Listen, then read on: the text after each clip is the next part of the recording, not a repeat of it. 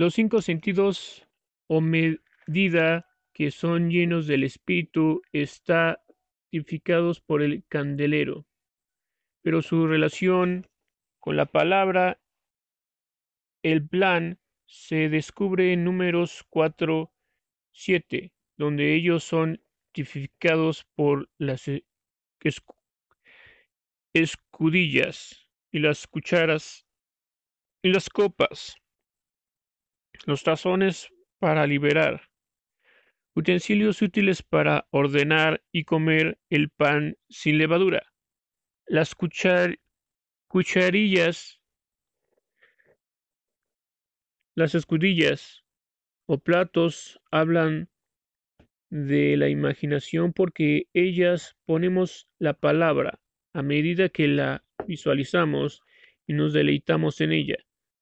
Las cucharas son como el sentido de la memoria que se hunden en el subconsciente hasta las capas más profundas de nuestro ser y descubren el maná escondido. Los tazones, misma raíz de hacer limpio, son como la conciencia que tenga el misterio de la fe en limpia conciencia. Primera de Primera de Tito, Primera de Timoteo, Primera de Timoteo 3.9. Por exclusión de los demás utensilios, todas, todas las copas representan los afectos, donde está ilustrada la razón. Ya no hay más vasijas, razón en hebreo, tam, es sinónima de gusto. Así que ahora tú ya estás sobre saboreando el pan, lo cual ilustra la razón. Tercera parte. Aplicación práctica. El conocimiento puede proporcionar los hechos, pero solo la sabiduría puede aplicarlos. Por ello, el lector debe percibir a Dios de la acción del espíritu de la sabiduría. En la primera parte de este estudio nos ocuparemos en la definición del espíritu, alma y cuerpo.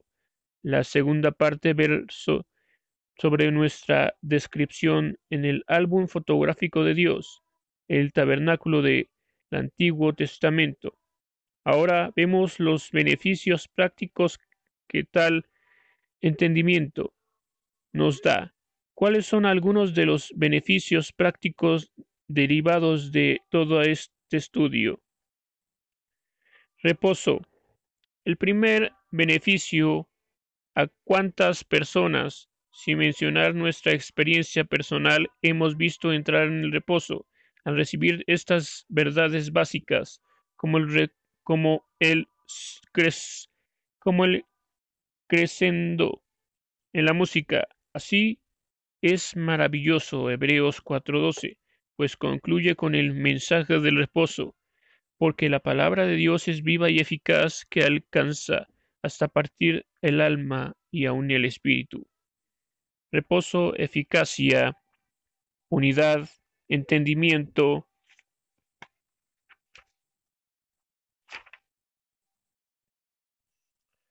eficacia.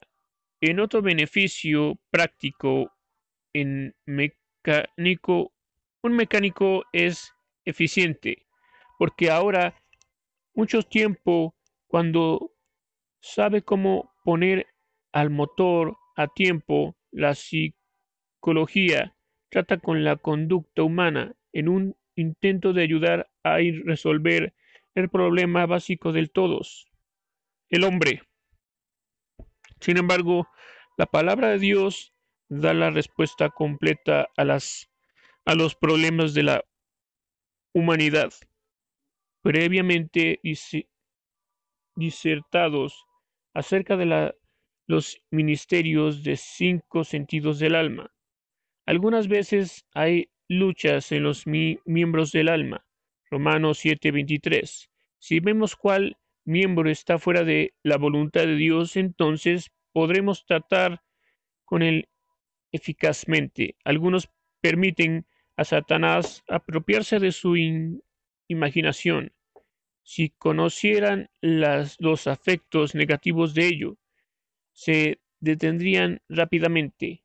la imaginación, habilidad para visualizar, la razón, los afectos, la conciencia, la memoria, debe, deben jalar todos juntos. Unidad es un, es un resultado de comprender estas verdades.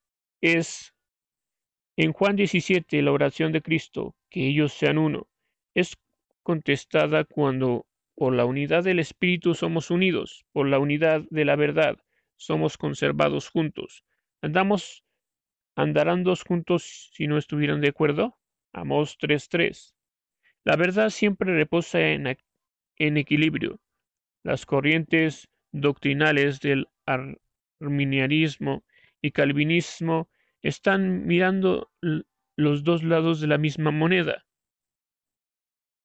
los dos lados de la misma gran verdad de la salvación.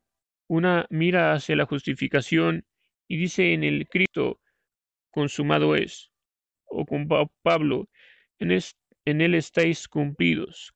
Colosenses 2.10. El otro ve la santificación diaria de nuestra alma que estamos siendo perfeccionados, o como Pablo escribió en, e, en Colosenses que él estaba orando para que estéis firmes, perfectos y cumplidos en todo lo que Dios quiere. Colosenses 4:12. Tal contradicción de versículos se desvanece. De repente, cuando esta verdad es entendida y estos textos son interpretados correctamente, posteriormente los trataremos. Entendimiento.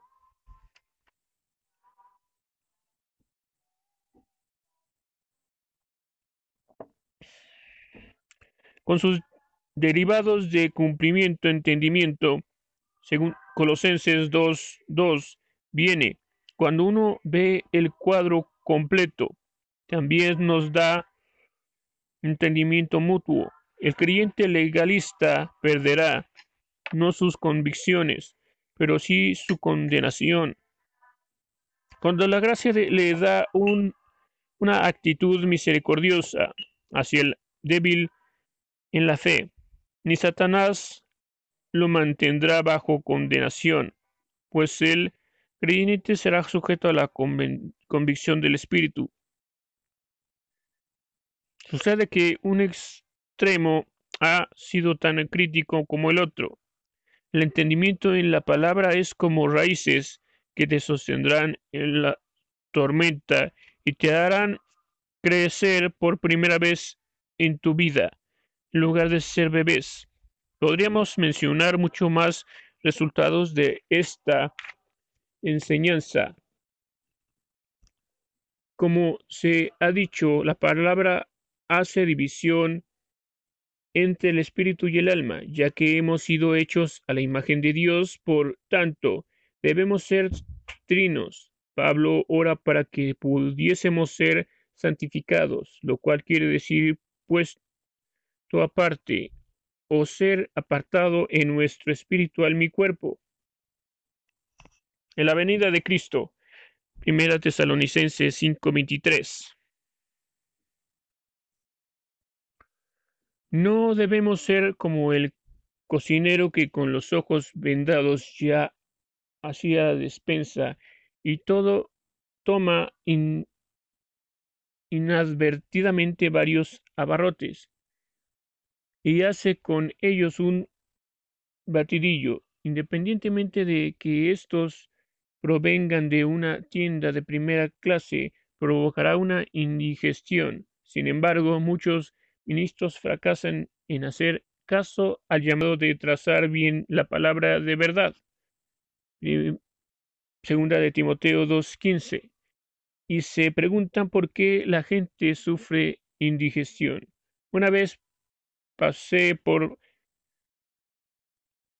Phoenix. Un niño lleno del Espíritu me dijo en manera confidencial que Dios le daba muchos mensajes, pero que no podría predicarlos a los adultos porque no los apreciarían.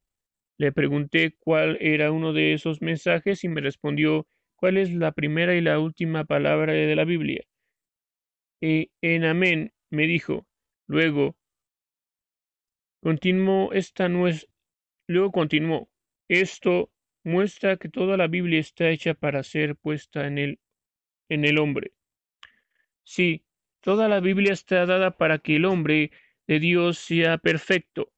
Segunda de Timoteo 3:17. Y si ese hombre es un ser trino, es lógico que algunos versículos traten con el espíritu, otros se al alma y otros al cuerpo, lo cual es una gran verdad, conscientemente a la salvación, el cual nos libró y libra de tanta muerte, el cual esperamos que aún nos librará. Segunda de Corintios 10. Justificados, santificación, glorificación y describen las tres formas de liberación mencionadas en, este versículo, porque fuimos liberados una sola vez de la pena eterna del pecado. Primera de Tesalonicenses 1.10, que, que habla de la justificación por la sangre, la cual por supuesto es el fundamento de todo. A través de nuestro diario caminar en santidad, en santificación, estamos siendo liberados del poder del pecado, hábitos, hábitos, intenciones, tentaciones. Un día seremos liberados de la presencia del pecado. Nuestra muestra la glorificación en la vida venida de Cristo. Justificación es un término legal o judicial. La per parte perdonada quien ha sido absuelta puede o no tener sentimientos. Santificación significa poder, significa poner aparte, lo cual usualmente involucra un caminar. Si estás en una puerta y deseas apartarte hasta la puerta, debes caminar hacia esa dirección. Caminar denota nuestra diaria experiencia y la acción de dar pasos de fe.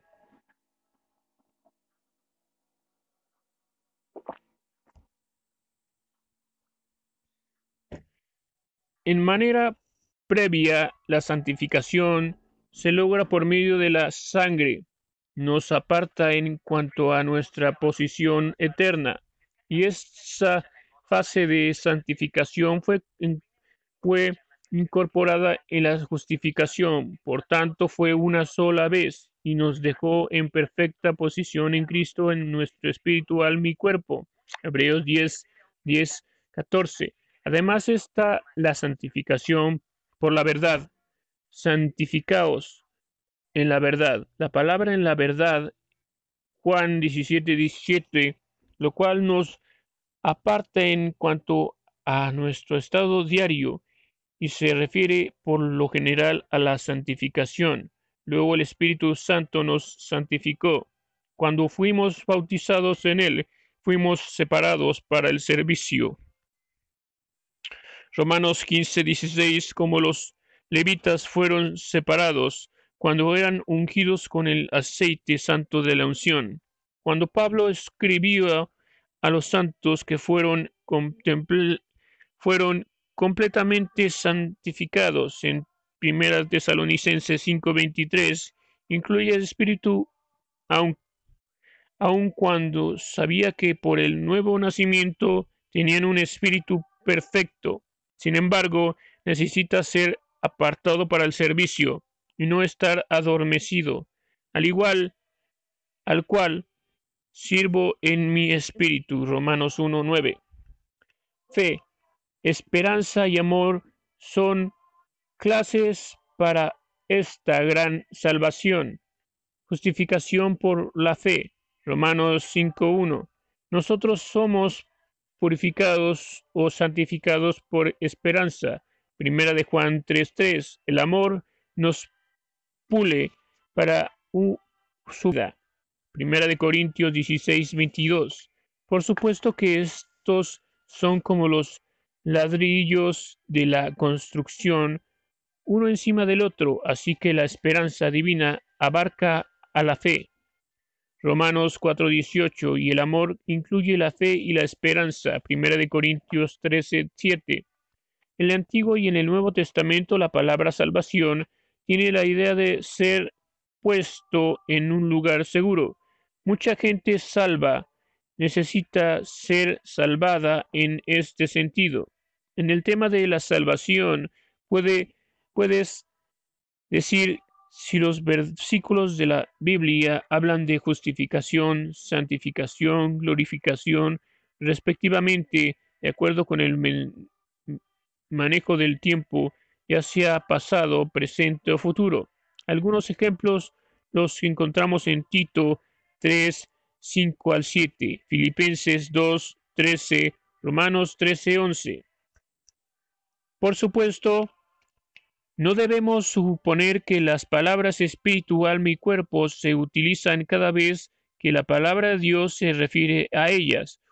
Por un ejemplo de está en Primera de Juan 3, 2 y 3 y Primera de Juan 4, 17, donde por contraste se dice que seremos semejantes a Él. Nosotros estamos siendo semejantes a Cristo. Y dice que ya hemos sido hechos semejantes a Él, pues como se usa para denotar semejanza en particular. Él es, así somos nosotros en este mundo. Físicamente, nosotros seremos semejantes a Cristo en glorificación. Ahora, nosotros, ahora nuestra alma es, ahora nuestra alma está siendo semejante a Cristo, si es que está siendo purificada en esperanza, porque el que se une al Señor, un espíritu es con él, y nuestro espíritu, nacido del Espíritu de Dios, Juan 3:6, ya que ya es semejante a Cristo.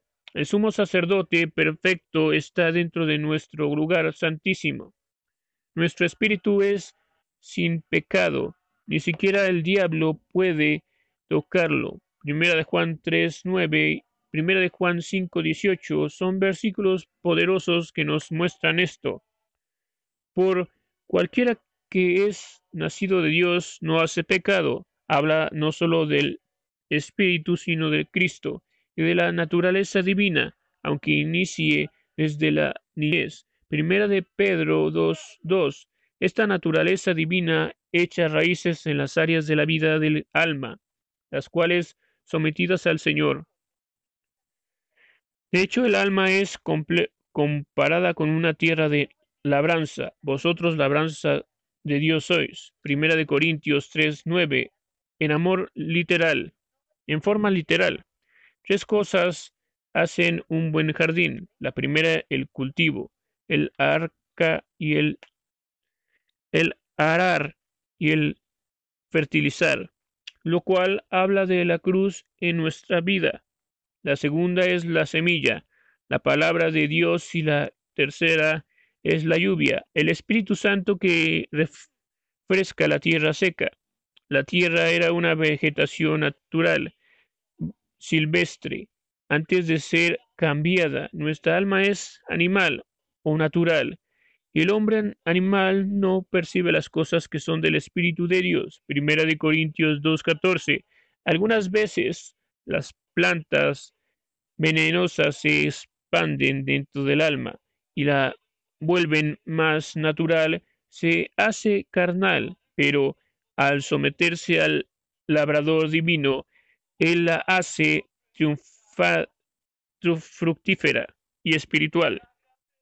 Dios permite que su palabra divina, lo cual, palabra divina, lo carnal de lo espiritual, o nos descubra para qué vale la pena lo espiritual sobre lo carnal. Aunque haya una alta liturgia o una música religiosa basada en jazz, que podría engañar al hombre sensual, pero no al Espíritu de Dios. Nosotros somos semejantes a una cámara fotográfica que fotográfica que se enfoca hacia un objeto, en este caso Cristo. La cámara debe estar inmóvil Si paramos de trabajar por nuestra salvación y apretamos el disparador de la fe, encontraremos una réplica perfecta de Cristo estampada en el negativo, en este caso en nuestro espíritu. Sin embargo, es necesario pasar por el cuarto oscuro y cualquier fotógrafo tiene diferentes líquidos en su cuarto oscuro para revelar la imagen antes de ser puesta en un marco. Si nuestra alma está en el cuarto oscuro de la vida, hay siete llamados al trono. Al séptimo llamado será cuando Cristo venga y nosotros seamos enmarcados por sí decirlo en un cuerpo glorificado.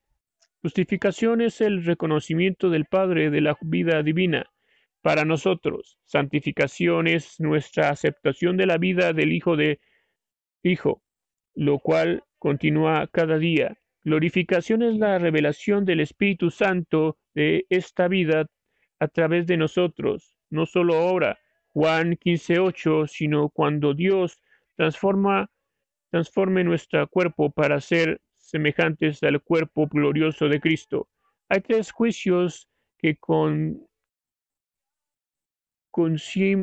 hay tres juicios que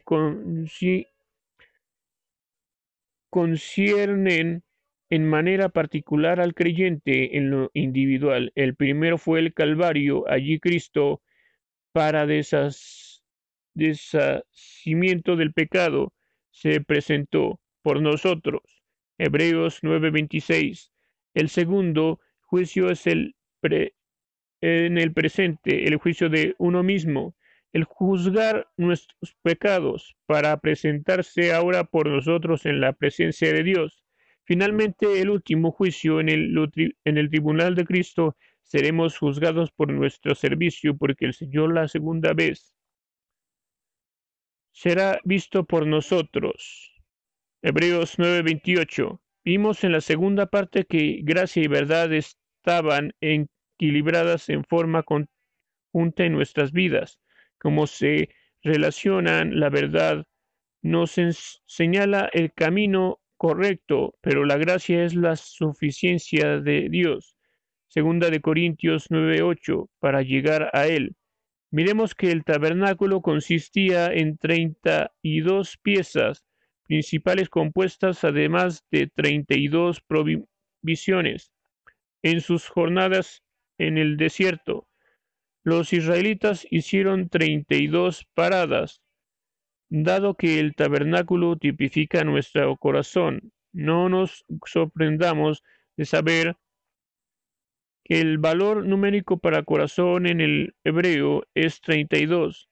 Las dos consonantes lamed y bed en hebreo significa enseñar y enseñar.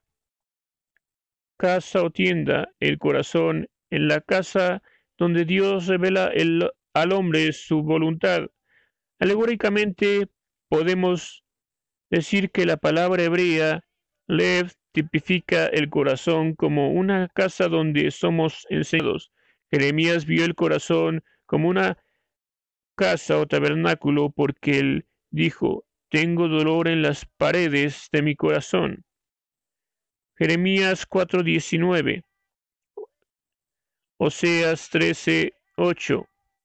Nosotros somos semejantes a un pequeño universo. Sería incorrecto decir que estamos prefigurados en el universo. ¿Acaso no están nuestros cuerpos tipificados por el globo terráqueo? ¿No estamos no estarían nuestros espíritus prefigurados por los cielos ilimitados sobre la atmósfera de la tierra? Después, de todo, nuestro espíritu están hechos para tener contacto con lo infinito. La palabra hebrea ruach, espíritu, puede además significar una región del cielo. En este caso, nuestra alma sería, estaría figurada atmósfera.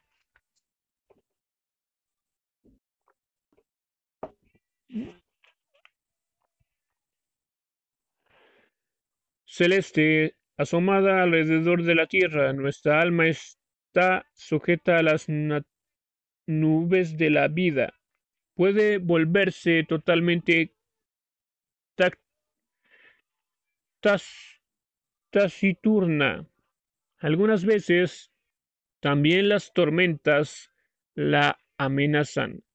Hoy todavía el espíritu de Nimrod está vivo porque una vez más vemos que el hombre trata de construir sus terrores de Babel para exaltar lo terrenal contra lo espiritual.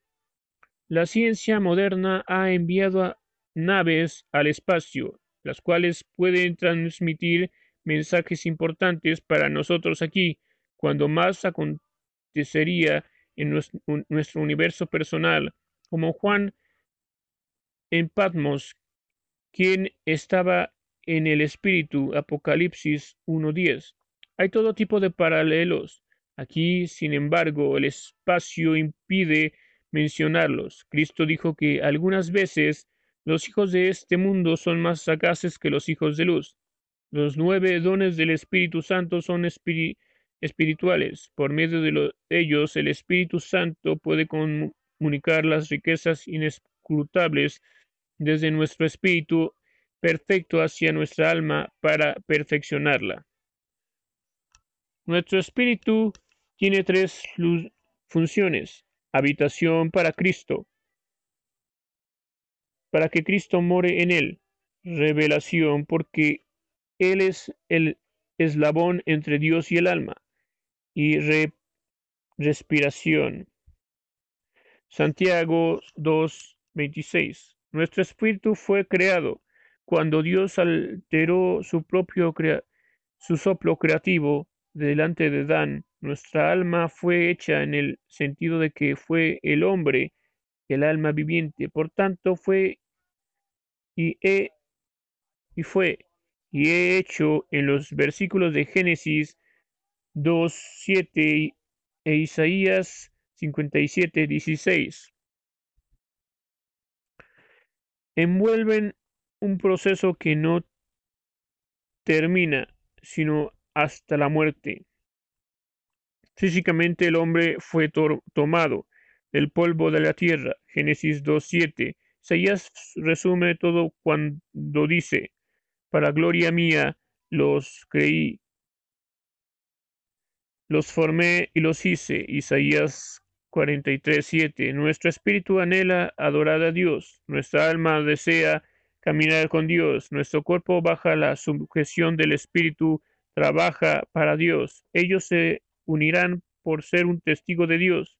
Nuestro espíritu fue originado de arriba, nuestro cuerpo de abajo, nuestra alma está atrapada en medio de en medio y viene a ser un campo de batalla. Los puestos fronterizos de que guardan el alma son los cinco sentidos. Algunas veces el alma tiene su propia opinión, pero también es débil para resistir contra las fuerzas potentes, así que termina como sierva de la una o de la otra. Cuando el enemigo ha construido allí su estructura debe ser derribada y limpiada.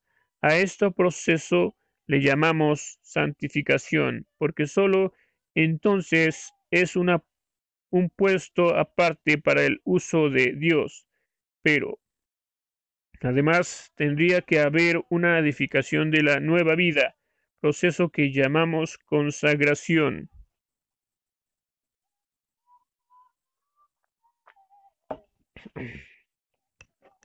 En el Antiguo Testamento la palabra consagración viene del vocablo hebreo que significa llamar, llenar, henchir. Cuando Dios construye su estructura de fe dentro de nosotros, venimos a ser un potente baluarte henchido de la llenura de Dios. La misma palabra del Antiguo Testamento, la, la fe, felicidad y verdad, emuna es sinónima y viene de la palabra amán, cuyo significado es edificar. Amén viene también de amán. Entonces, lo que el niño mencionó previamente en el sentido de combinar en la primera palabra de la Biblia con amén, la última palabra de las Sagradas Escrituras para mostrar que la Biblia fue dada por para ser puesta en el hombre. No era un error después de todo. Dios nos da más receptividad como de niño. Cada nueve, cada nueva verdad de Dios colocada en nuestra alma, no, no únicamente en nuestro intelecto, los llena un poco más de nuestra creación. Nos llena un poco más de la nueva creación, la primera de todas las verdades fundamentales que fue establecida en nuestros corazón fue la fe en lo que Dios es y que Él es galardonador de los que le buscan. Hebreos 11:6. El Señor quiere que su estructura de fe, su nueva creación, llene toda nuestra alma. Si en esta era atómica pueden hacerse maravillas al aplicarse las leyes naturales, porque no permitir que Dios nos haga sabios al aplicar sus leyes espirituales, en lugar de, terminar en destrucción, provocará provocada por la sabiduría del hombre. Todo concluirá con la poderosa iglesia que sale victoriosa sobre el último gran campo de batalla ante la vida de Cristo. Las dos fuerzas están desplegando todo su poder. Satanás sabe que su tiempo es corto. Daniel esperó con interés ese momento y dijo, sus entendidos se resplandecerán como el resplandor del firmamento. Daniel 12:3. La trompeta está a punto de sonar cuando las cosas no pueden puedan ser mejores, nos iremos a casa. Sea así. Ven Señor Jesús, Apocalipsis 22, 20. Las verdades dispensacionales dan la preeminencia o supremacía de la voluntad de Dios. Hebreos 12, 25 al 28. Hebreos 13, 8. Hechos 3, 21. Apocalipsis 1, 19. Y visión de Dios del tiempo en cuatro teocracias y siete pactos. La era patriarcal, la gloria de su nombre. La era de la ley, la gloria de su presencia, la era de la iglesia, la gloria de su vida, la era milenial, Apocalipsis 20, al 22, la gloria de su presencia, Efesios 1.10, Adán, Génesis 1.28 al Génesis 3.15, Noé, Génesis 1 al 17, Abraham, Génesis 15, Moisés, Éxodo 19:40, Israel, Deuteronomio 29, David, Segunda de Samuel 7:16, Nuevo Pacto, Gracia, Jeremías 31, 4 al 31, Ezequiel 11, 18 al 21, Juicio final, Eternidad.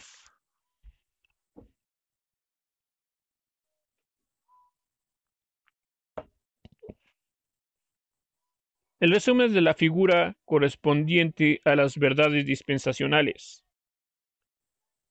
Jehová en su santidad, la silla de Jehová está en el cielo, sus ojos ven, sus párpados examinan a los hijos de los hombres. Salmo 11.4. Trono de Dios, los patriarcas, el pacto edénico 1, Génesis 1.28, el pacto adámico 2, Génesis 3.14 al 15, 3. El pacto antediluviano. Génesis 9.1. La ley. 1. El pacto mosaico. Éxodo 19.25. 2. El pacto nacional judaico. Deuteronomio 3. Deuteronomio 33. 3. El pacto davídico. Segunda de Samuel 7.19. La iglesia el nuevo pacto, Hebreos 8:8, el milenio, la nueva Jerusalén, Cristo, Efesios 1:10. Las cuatro teocracias nos muestran la gloria de Dios. Teocracia, gloria de Dios. Los patriarcas, la gloria de su nombre. La ley, la gloria de su palabra. La iglesia, la gloria de su vida. El milenio, la gloria de su presencia.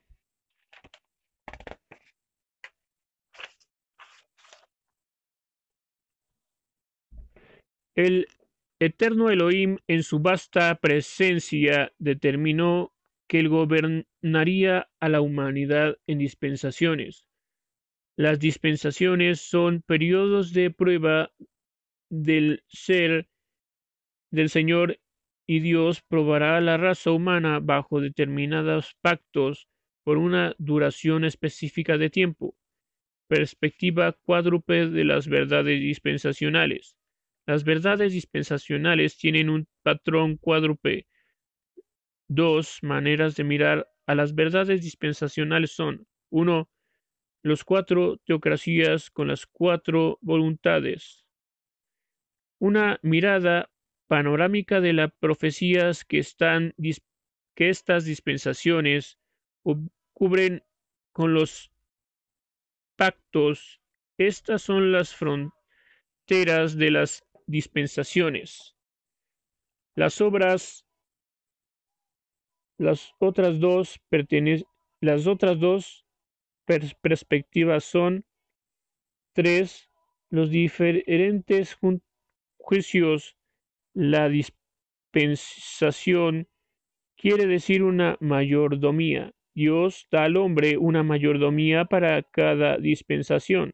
Así en Hebreos 6, donde la dieta láctea de leche para las verdades dispensacionales es el juicio eterno, que se refiere al juicio de las edades, donde nuestra mayordomía será recompensada o reprobada. Cuatro, los últimos siete años incluyen el Bema, hasta la voluntad última de Dios, cuyo fin será el cielo o el infierno. Esta perspectiva cuádruple se ve en la visión de los cuatro B a la senda al modelo de la victoria. Las 4B, 1 visión, 2 visitación, 3 veredicto, 4 victoria. Las cuatro teocracias nos dan la visión completa de las dispensaciones.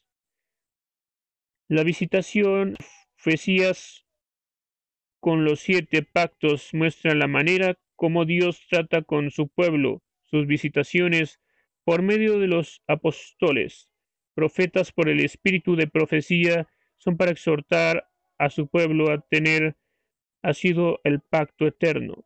Veredicto. En Hebreos 6, 2, el juicio eterno nos revela los diferentes tribunales donde los veredictos son emitidos. Victoria el cielo y el infierno, el destino final de las edades. La victoria siempre es el resultado final para Dios y para su pueblo. Los impíos son los hijos del diablo, el enemigo de Dios, y estarán donde su padre, el diablo, serán lanzados.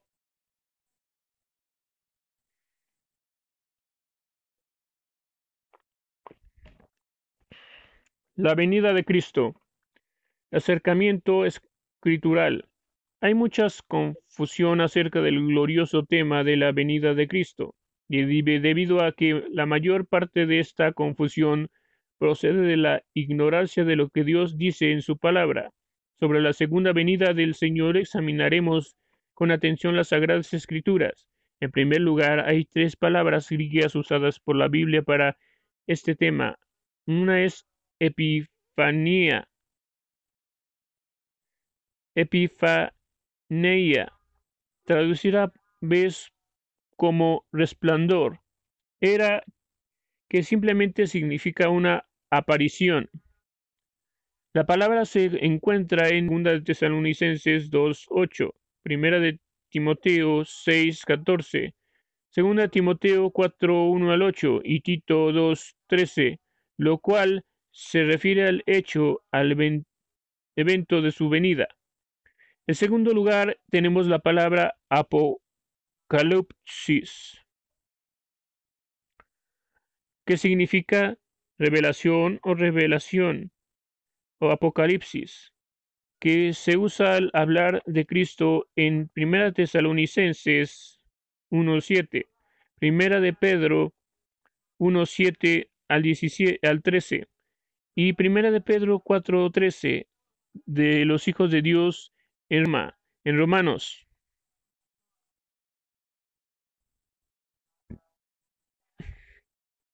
Ocho acerca del nombre acerca del hombre de pecado en Tesalonicenses, en segunda de Tesalonicenses 2, 3 y 6 y 8. Y esto y esta palabra sugiere visibilidad, muestra fuerza o el impacto de su venida en contraste con la primera palabra que denota un hecho. En tercer lugar, esta palabra para parousia o presencia personal, la cual denota comunión, que nosotros como creyentes experimentamos en su venida, por supuesto. Parousia no significa comunión para el pecador, sino la ira de Dios se usa en Primera de Corintios 15:23 y en Primera Tesalonicenses 4:14. 17. Al referirse a Cristo en Primera Tesalonicenses 2:8, se utiliza para la destrucción del hombre de pecado. La posición de hijos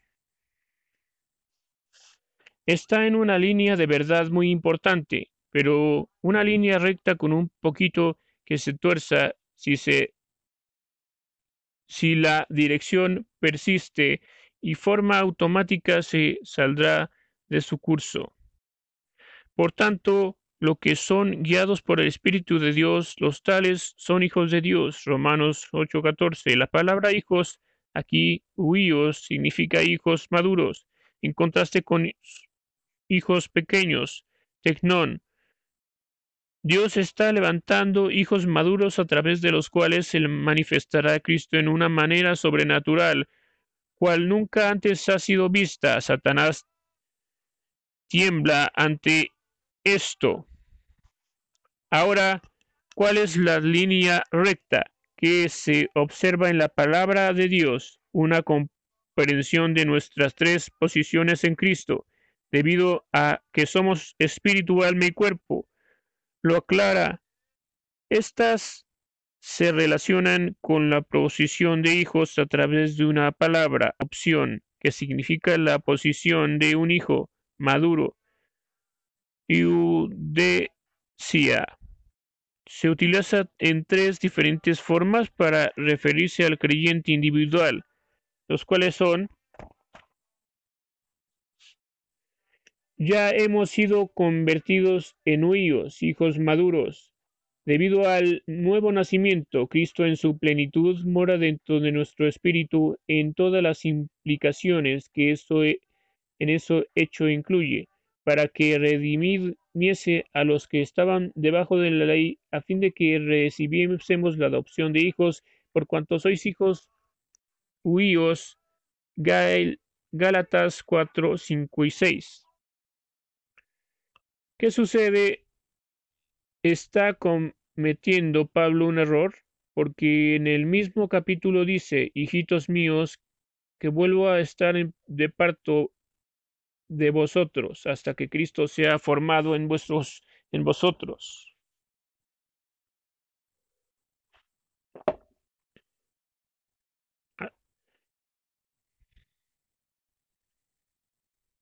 Hasta que Cristo sea formado en vosotros.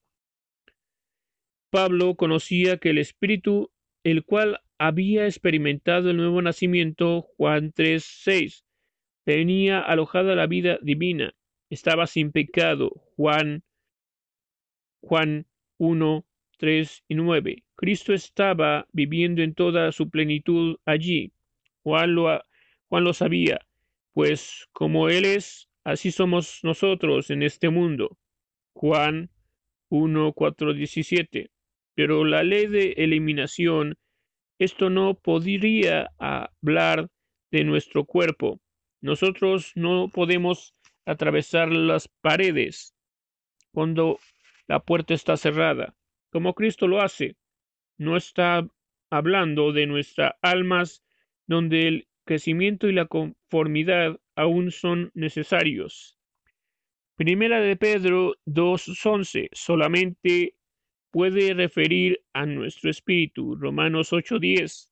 Nuestro espíritu ha sido adoptado, es decir, en la posición de su Hijo, lo cual resume el por qué los cristianos carnales y los espirituales tienen el mismo fundamento, Cristo.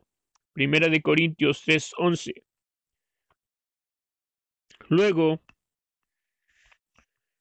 viene la segunda fase de adopción, el alma es nuestro ego humano e identidad individual. Por tanto, tiene su diario caminar. Este es el ámbito de la transformación en el presente, donde la adopción se realiza nuestro espíritu ya ha sido justificado, mas el espíritu vive a causa de la justicia.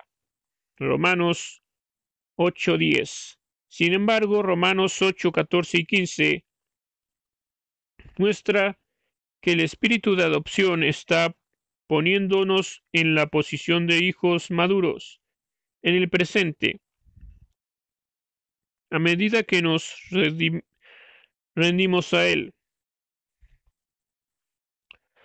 no solo, todo, no, toda la creación espera la manifestación de los hijos de Dios, sino los cristianos llenos del Espíritu están esperando la adoración, a saber la redención de nuestro cuerpo, Romanos 8:23, lo cual es futuro y es físico. Entonces la manifestación de los hijos de Dios ocurrirá la adopción.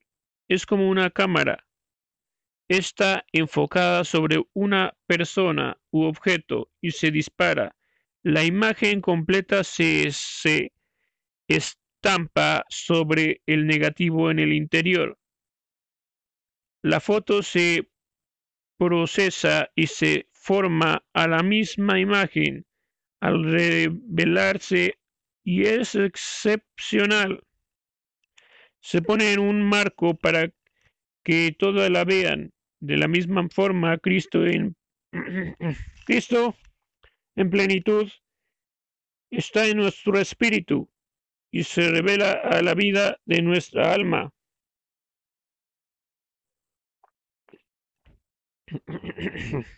Un día, cuando el Señor aparezca, seremos semejantes a Él, porque le veremos como Él es.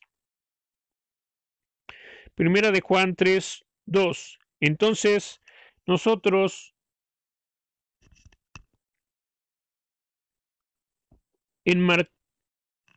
entonces nos enmarcará en nuestro cuerpo glorificado a la final trompeta cuando él cuando nosotros seremos sordos. Primera de Corintios 15, 20, 15 52. Las siete trompetas, ya que Apocalipsis menciona el sonar de las trompetas. De siete trompetas, algunos concluyen que la iglesia deberá atravesar por todas la gran tribulación. Antes de tomar eh, una posición dogmática respecto a esto, debería considerar varias cosas. La final trompeta podría referirse a números 10, donde el primer sonar de la trompeta se reunía a Israel, pero la última final trompeta señalaba la salida hacia Canaán. A pesar de todos los corintos, a pesar de todos los coritos, no, a pesar de todos los corintios, no sabían nada acerca de las siete trompetas, puesto que el libro de Apocalipsis se escribió después. También había tres veces al año cuando el Israel subía a Sion en la Pascua, Pentecostés y las fiestas de las cabañas o tabernáculos. para sus siete fiestas, la última trompetas era la que precedía a la altura a la última fiesta, la de las cabañas, tabernáculos. Sin, sin, sin hablar del reposo de Dios, Salmo 32, 132, 14. El Señor también tiene su reposo tripartito para nosotros. Venid a mí, que yo os haré descansar. Mateo 11, 22. Nuestro espíritu reposó cuando vinimos a Cristo en nuestra primera fiesta, la Pascua, cuando pasamos de nuestra vida vieja a una nueva. Llevad mi yugo sobre vosotros y aprended de mí, y hallaréis descanso para vuestras almas. Versículo 29. La venida del Espíritu para guiarnos a Pentecostés nos ayuda a entrar en este reposo. Isaías 28, 12. Fue un descanso cuando aprendimos a ser guiados y a permitir que Dios nuestra alma. El tercer reposo, nuestra tercera fiesta principal, el banquete de las bodas del Cordero, si mira en el cielo. Bienaventurados los muertos que de aquí en adelante mueren en el Señor, que descansan sus trabajos. Apocalipsis 14:13. Este es un descanso físico de las faenas terrenales. Estos tres constituyen un reposo de la pena, culpa, del poder de un día de la presencia del pecado. Este tercer reposo está tipificado por la fiesta de las cabañas, tabernáculos de Israel, mientras que algunas personas toman esta fiesta para enfocar otra experiencia de la posición de hijos, a la cual podemos entrar aquí. Sin embargo, la analogía para esta se viene abajo, porque esta fiesta en particular, a diferencia de las otras, se celebra después de la cosecha, después de las labores. Mientras tanto, debemos estar ocupados hasta que Él venga. Así como en esta fiesta, Israel recordaba la fidelidad de Dios durante todo el viaje peregrinación. También podremos hacer lo mismo en el tribunal de Cristo y en el banquete de las bodas.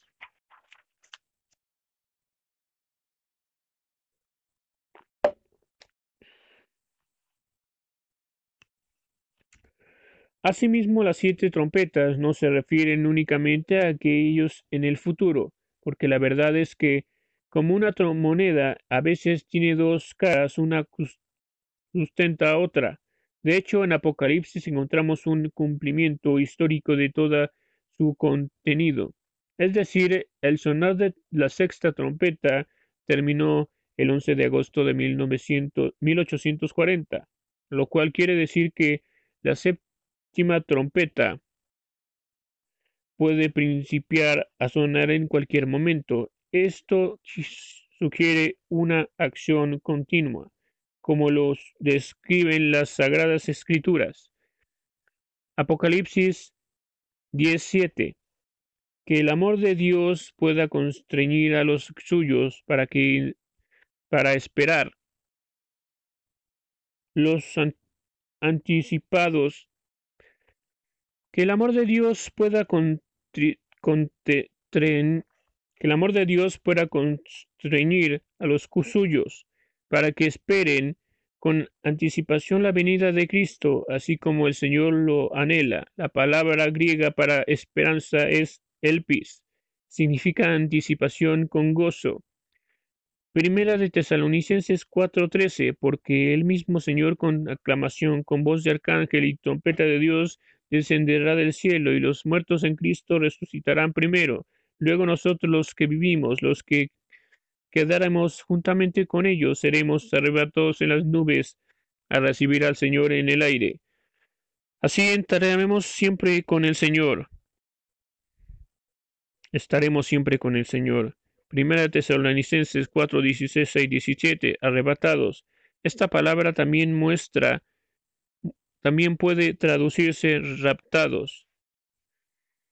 Apocalipsis 4, 2, como me encontré rápido en el cielo. Algunos sienten que la teoría del rapto es algo del pasado.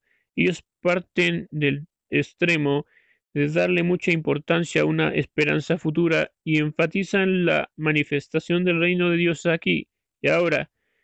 Quien creen que será realizada por la manifestación del Hijo de Dios y que Cristo ha venido a o vendrá sucesivamente a ellos. Dicen que a través de ellos el Señor primero subyugará los poderes prevalecientes en vez de arrebatarlos y después regresará con ellos para derrocar al maligno. Entre aquellos que son ortodoxos y esperan un regreso literal de Cristo, aún hay áreas nebulosas. Dios no quiere que sus hijos estén confundidos acerca de algo tan herido para su, su corazón. La venida y la resurrección de Cristo debería ser muy, muy apreciadas por nosotros. Habrá un arrepentimiento universal de toda la iglesia al mismo tiempo, o muestran,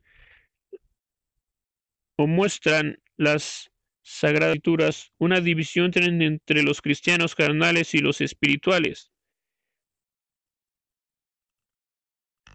La resurrección no solo se describe en Primera de Tesalonicenses 4, sino también en Mateo 24, 24 37 al 41, y en Lucas 17, 23 al 37. Por ejemplo, dos mujeres moliendo en un molino, una será tomada y la otra será dejada.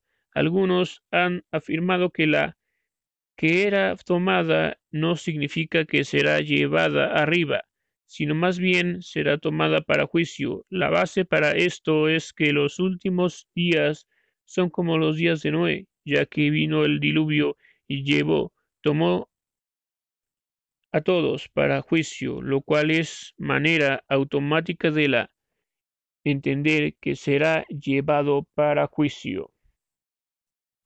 Sin embargo, este razonamiento se resquebraja cuando, una, cuando uno comprende que estas dos palabras griegas son diferentes, porque tomar en la historia de Noé simplemente significa remover o sacar fuera del camino, como Juan 15.2, pero tomar en, unas, en uno será tomada tiene exactamente el significado opuesto. La palabra para lambo, la palabra para lambano, para lambano, quiere decir recibir de cerca, es decir, asociarse con cualquier acto o relación íntima.